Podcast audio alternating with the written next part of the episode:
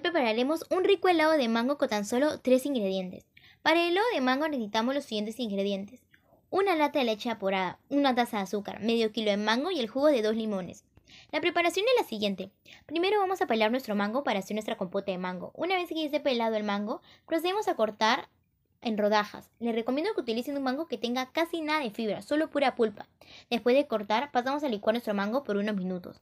Les recomiendo que le pongan el jugo de dos limones para que cuaje bien el helado, pero este paso es opcional y pasamos a licuarlo por unos segundos. Después pasamos la compota a un recipiente y lo reservamos por unos minutos y vamos al siguiente paso. Colocar en la batidora una lata de leche evaporada que esté congelada. Para este paso tienes que dejar la lata de leche toda una noche en la congeladora. Cuando esté piedra a piedra, o sea que la lata esté bien congelada, procedemos a abrirlo con una brelatas y lo ponemos en la batidora a máxima potencia.